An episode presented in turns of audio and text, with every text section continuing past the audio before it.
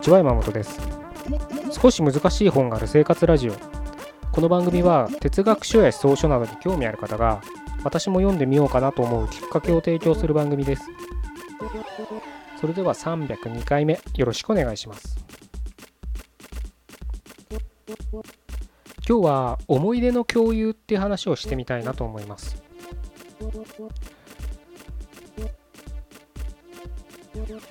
今スマホに写真がね当たり前についてますから結構パシャパシャあのことあるごとに写真撮る人多いと思うんです。特に若い世代は意味もなく、まあ、歩きながらねパシパシパシパシ撮ってたりしますよね。なんか空撮ったり地面撮ったり飲んでるドリンク撮ったり SNS で共有したいんでしょうね。毎日本当10枚20枚じゃないと思うんですよね。彼彼女彼らのね写真の撮る量って。まあそれはね、まあ、技術が進歩したからね。あの昔みたいにフィルムだったら大変ですけどね。今じゃデータですから。で特に今じゃストレージとかがスマホでね足りなかったらストレージなんてもう100円ぐらいで、うん、500ギガとか借りれるんでしたっけ？ね数百円出せばそのぐらい借りれますし、まあ、それこそぶ、ね、ハードディスク買ってくれば何テラとかいうのが数千で買える時代ですからまあ容量がなくなるみたいなことはないですからもう無限そういった意味では無限と言ってるぐらいねもう写真パシパシ動画パシパシ撮れるわけですよね。でそれってやっぱり、まあ、見返さないとしても、まあ、見返す人そんないないんじゃないかなと思うんだけど、うん、思い出の共有っていうことで撮ってるわけですよね過去の一場面を。やっぱね実家に帰ったら僕も写真とか飾ったの見ますけど実家じゃなくたってその夫婦であったら結婚式の写真とかね飾ってたりすると思うんですよ。で別に毎日その写真見てね何か感想があるかあるなあるかどうかっつったら多分ないと思う。日常風景と化すんですけどただ何年前の すいません。何年前のこの日に結婚したんだみたいな夫婦の思い出が共有できてるわけですよね。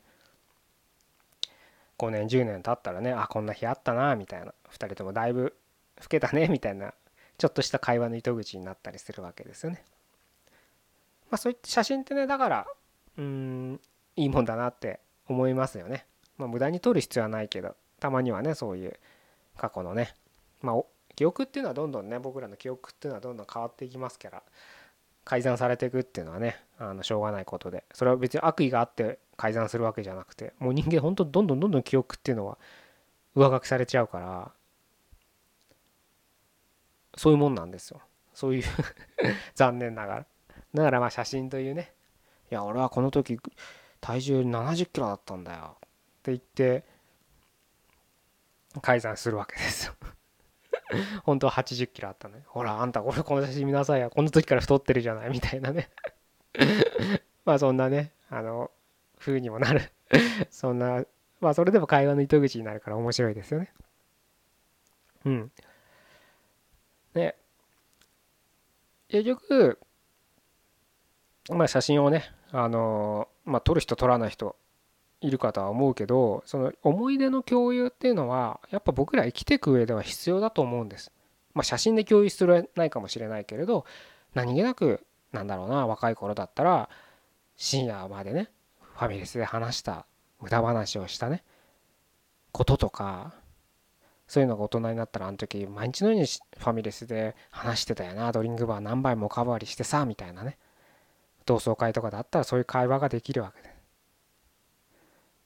そうやってその時自分が生きた証なんて言ったらちょっと大げさですけれど友達とのバカ話に花が咲くわけです。これがやっぱり生きるってことなんじゃないかなって最近思うんです。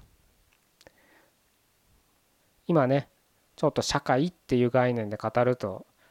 すごく生きづらい社会に僕ら置かれてるのかもしれないけれど社会って元来人と人とがつながるものですからどうしたって一人になりたいと思う時あると思うんです。でも一人にはなれないんです僕らは。洞窟にこもったって生きる上では誰かとつながらなきゃいけないんです。だから無縁で生きるわけにはいかないんです。無縁を突き進めた社会だあの時代ではあったかもしれないけれど僕らはどうしたって一人では死ねないわけです。一人では生きられないわけです。そう考えるとやっぱり社会の一員であるた時により良い社会の一員って何だろうって考えた時にまあ、楽しくね自分の好きなことをしてかっこよく生きてる人っていうのが一人でも多くいたらその社会っていうのは良い社会な気がするんですよ。やっぱ10人いて9人が不幸なね顔してたらやっぱりその社会っていうのは僕は不幸だと思うし逆に10人いて9人幸せそうな顔してたらその社会はきっと幸せな社会だと思うんですね。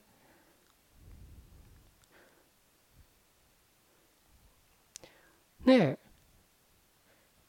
さっきね友達とのバカ話に花が咲くって言いましたけどそういう思い出を共有してる時ってやっぱ楽しい笑い話になったりするじゃないですか。で本当に局所的にはその一瞬10分間とかの会話かもしれないけどその10分間そこにある社会においては幸せな社会だはずなんです。会社のストレスもない人間関係のストレスもない中での楽しい会話が10分間それはさっきも言った通り思い出の共有があるからその10分間が築けるのかなと思うんですよね。だから記憶喪失って僕はなったことないけれどあとなんだお酒でね昨晩の記憶がないとか僕はお酒は飲まないのでそういう経験もないんですけれどパッと起きて昨晩の記憶がなかったらみんな怖いって言うんです何しちゃったんだろうとかねやっぱり思い出がないっていうのは多分居心地が悪い怖いはずなんです逆をあのさっきのねいい僕らは社会的動物として思い出は必要だっていう話の逆ですよ。うん。思い出がないと不安でしょうがないんです。怖くてしょうがないんです。だから僕らは一生懸命思い出を作る生き物なのかななんて思うんですよね。お葬式で個人の話をみんなしますよね。お通夜であったり告別式であったり。生物体として肉体としてはもう滅んでしまった停止してしまった死んでしまった個人だけど思い出としては僕らの中で参列者の中で生きてるわけです。そうやって悲しい場かもしれない。でも悲しむ場かもしれないけれどそこでこいつこんなやつだったよね。あの人あんな人だったよねって言って過去の思い出で楽しくその場1時間2時間ぐらいをその場を共有するっていうのは大切なことなのかな。それがまさに生きるってことの本質なのかななんて最近は思ったりもします。これが連綿と続いていくだけなんですよ。